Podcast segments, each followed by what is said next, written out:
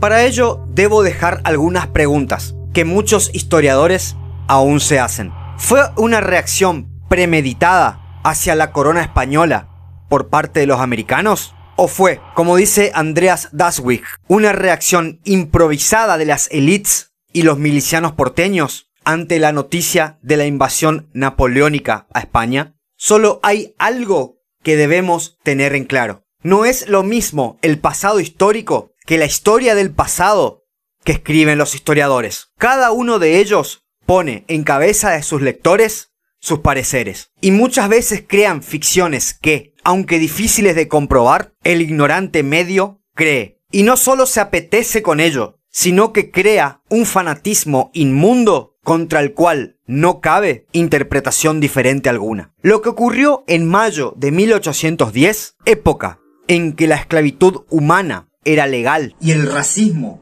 algo natural, debe ser analizado teniendo en cuenta la situación y el momento en que transcurrieron los hechos. Muchas de las palabras que hasta hoy se denominan de la misma forma, ayer tuvieron otros significados difíciles de explorar. Patria, independencia, soberanía, son solo algunas de ellas. Quizás los hechos analizados solo tuvieron por motivo principal la toma del poder por parte de los funcionarios de Buenos Aires ante una situación fortuita, la falta de gobierno. Las fundamentaciones jurídicas buscadas posteriormente a fines de sostener los hechos son otra historia. Las intenciones de las personas van más allá del papel y del lápiz. En fin, el gobierno desde España quedó vacante. Gracias a la fuerza militar, tomó el poder un grupo porteño demasiado heterogéneo en pensamientos, que intentará